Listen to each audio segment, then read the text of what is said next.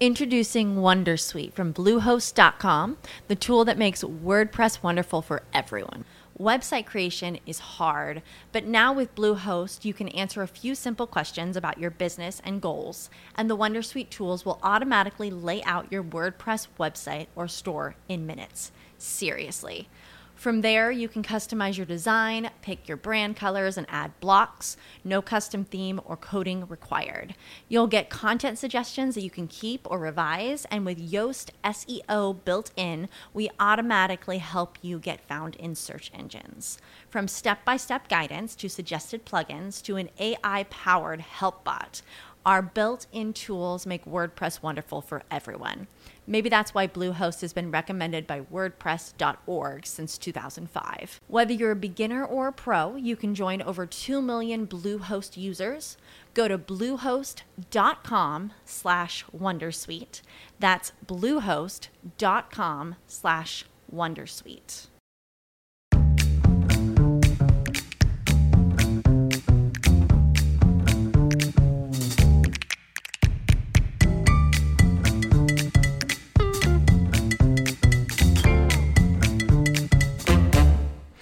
Hola, buenos días, bienvenidos a Minimac Illustrated. Hoy es viernes, ya veis que hemos cambiado la sintonía también eh, del programa diario. 30 de abril, hoy muchas cosas a las 2 de la tarde. Llegan por fin la reserva de esos maravillosos iMac, los iPad Pro, el Apple TV. Hoy a las 2 se abren esas reservas y en principio parece que llegarán a partir del día 21. No entiendo por qué tan tarde. Siempre que ha habido reservas, en principio llegan a la semana siguiente como mucho si queréis 15 días, pero, pero esperar 20 para disfrutar estos dispositivos puede ser que luego lleguen, lleguen antes o puede ser que efectivamente esta escasez de componentes de chips en, en Apple pues esté haciendo que los productos se retrasen.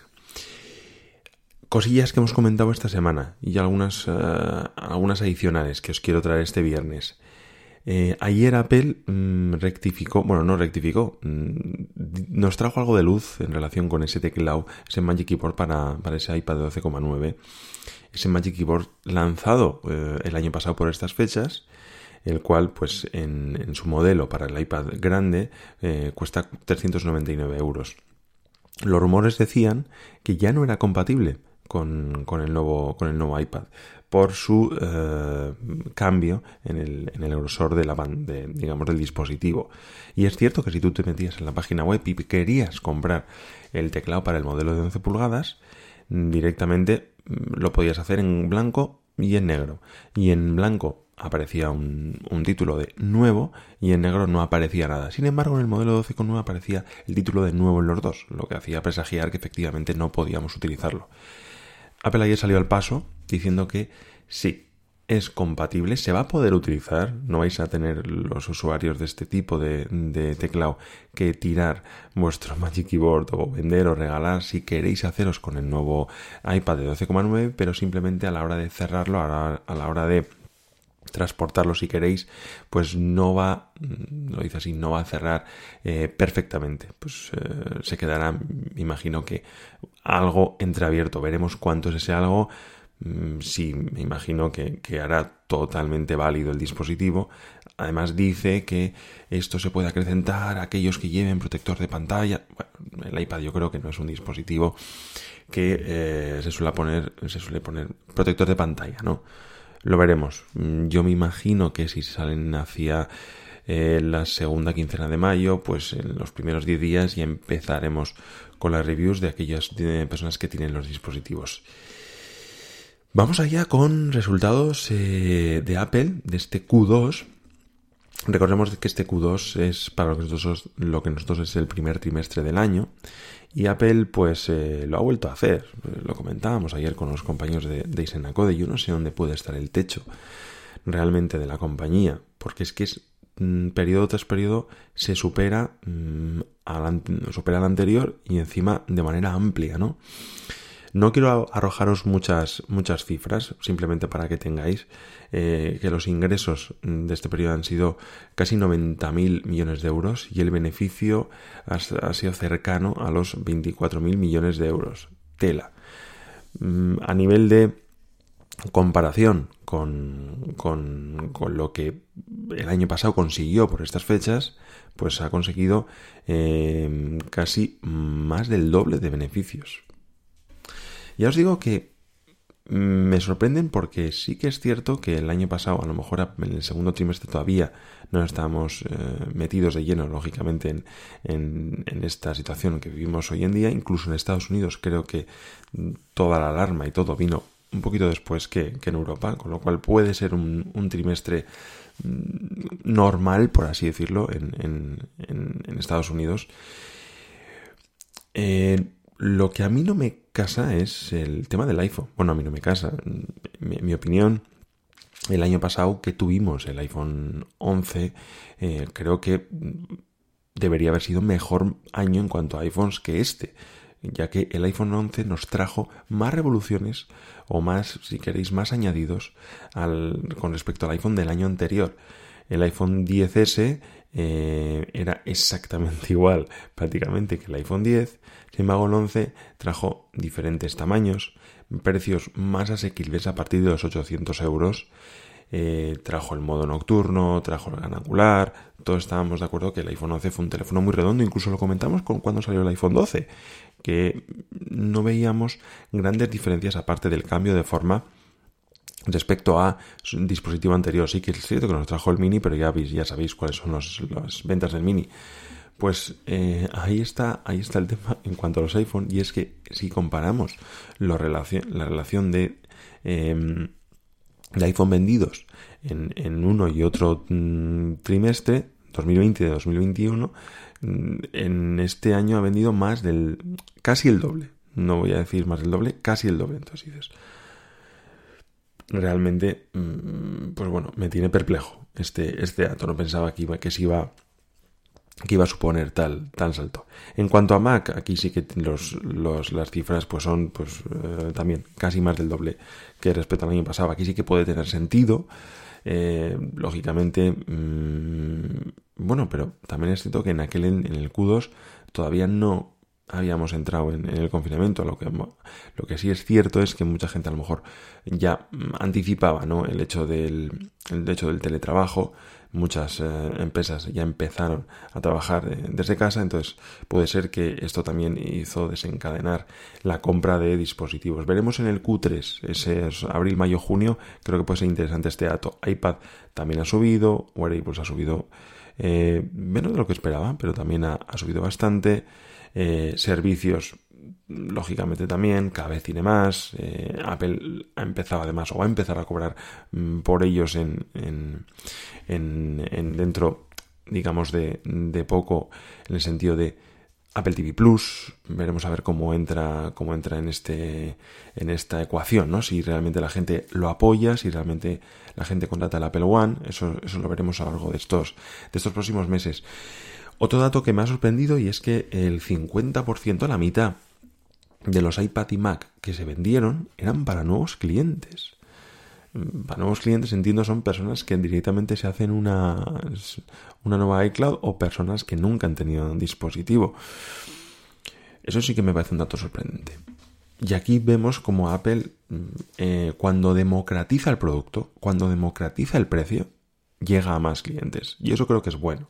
Hay personas que no opinan así, que dicen que Apple es exclusividad, que debe eh, centrarse más en no sacar tantos productos, sino centrarse en uno solo o en dos y apostar por ello y ser de calidad, pero creo que una cosa no está reñida con la otra. Si a una de las mayores eh, empresas del mundo no le podemos pedir efectivamente ese gran trabajo, esa dedicación en sus productos y además que saque varios dirigidos a, a determinados segmentos, pues apaga y vámonos, ¿no? En cuanto al, en cuanto al iPad y al Mac, pues lo, lo podemos ver este año. Tenemos precios mm, para todos los públicos. Lógicamente, no es mm, partiendo de un mínimo que es más caro eh, que la competencia, pero son dispositivos longevos, son dispositivos que mm, vamos a poder hacer un montón de cosas con ellos y, productos en su gama baja eh, muy buenos. Ahí tenéis el, el iMac que partiendo de que es un dispositivo de entrada, este iMac 1 que presentó el año, el año pasado es mm, perfectamente em, eh, usable, por así decirlo, perfectamente utilizable por el 90% de los usuarios. Es cierto que eh, si lo comparamos con, lo comentamos esta semana, con dispositivos de hace unos años en su misma gama de entrada, pues no hay ni color. Yo me acuerdo, mm, un compañero Antonio que se compró ese un iMac de entrada hace dos tres años el iMac de entrada que estaba disponible en aquel entonces y fue un verdadero drama. Directamente eh, no tenía SD era lento era el modelo de 21,5 pulgadas y que costaba 1.300 euros. Y ya nació pues eh, prácticamente tocado y herido. Sin embargo pues ahora con estos dispositivos las gamas de entradas quedan muy bien cubiertas y la gente se anima a, adquirirlo. Dejando tema Apple, bueno, mm, si queréis mm, Apple, pero seguimos con la tecnología. Hoy os quiero traer para los más viejos del lugar un producto que fue, mm, digamos, mi primera entrada en no, no en el mundo tecnológico, pero en el mundo de las comunicaciones o, el primer, el anticipo de lo que sería el, el móvil el Viper, el buscapersonas. No sé cuántos de vosotros de los que me escucháis lo tuvisteis. estoy hablando del año 96 en, en, España, en el cual pues todavía mm, los teléfonos móviles no estaban directamente eh, pues en el, mercado, ¿no? Eran pocas personas las que, si alguno los tenía, las que disponían de un teléfono móvil.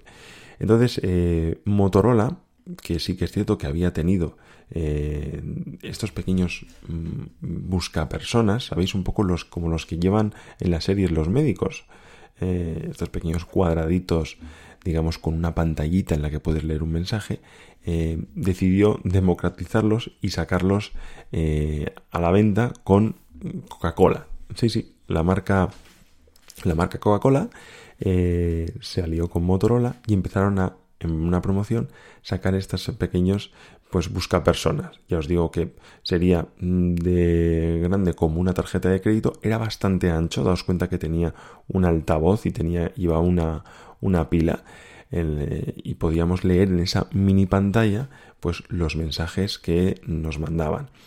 El producto era curioso porque decías, ¿y cómo lo conseguías? Pues tenías que reunir 15 puntos que se encontraban en los tapones eh, de las botellas de medio litro de Coca-Cola.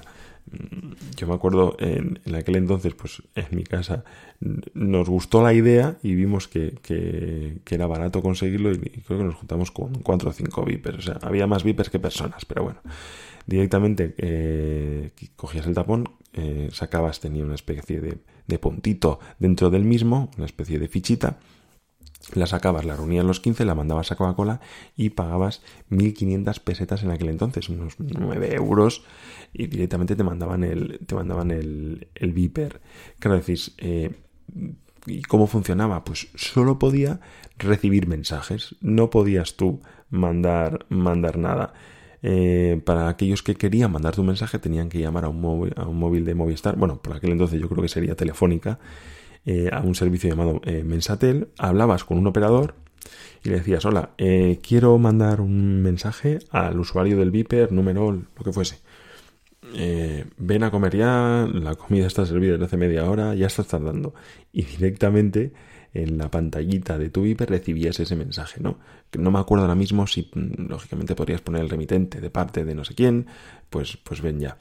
Era eh, unos mensajes que costaban dinero además, costaban 100 pesetas en aquel entonces, 60 céntimos más o menos, hablando en euros, y eh, claro, no podías, no podías responder, o sea, no podías, directamente lo leías y pues no, solo tenías que, o, podías o hacer caso, o acercarte en aquel entonces a una cabina o un teléfono público, a un, o a un restaurante, o a un bar, y oye, que ya te ya he oído, ya, ya te he recibido. Es curioso, ¿no? Lo que ha, lo que ha hecho, lo que ha avanzado la tecnología tampoco es hace tanto, realmente. Bueno, sí, ya parecen historias del abuelo, del abuelo cebolleta, pero, pero es cierto, ¿no? Como, como ahora mm, no entendemos esto. Ahora realmente exigimos todos nosotros ese feedback, ese de eh, me has leído, contéstame. Pues en aquel entonces, en la época en la que todavía no estábamos eh, digamos, conectados las 24 horas, no estábamos accesibles para todo el mundo, pues empezó, esta fue la primera piedra a nivel de eh, la accesibilidad, ya que comenzábamos a recibir mensajes. No podíamos todavía enviar, no podíamos directamente eh, comunicarnos de manera bilateral, pero, pues bueno, esta fue eh, el, no el experimento, pero yo creo que la llegada a, España de este, de este producto y esta democratización, repito, que posiblemente mucha gente o muchas eh, personas de diferentes ámbitos, pues estoy pensando sobre todo en la sanidad, los usaban, pero sí que es cierto que fijaros que de la mano Coca-Cola llegar al gran público, pues, pues es, es curioso. Luego hacia 2000 2010, 2012 buscaba el dato porque no lo conocía. Mm, Movistar decidió cerrar este servicio. Mm, yo creo que ya por aquel entonces nadie usaba el, Mensatel, pero ya directamente no se puede ya utilizarlos. A lo mejor podríamos tener. Em, a lo mejor hay gente que si ahora lo directamente lo pudiese utilizar, eh, ¿por qué no lo usaría? ¿no? Oye, esas personas que directamente no quieren mm, estar pendientes, no quieren que se les moleste.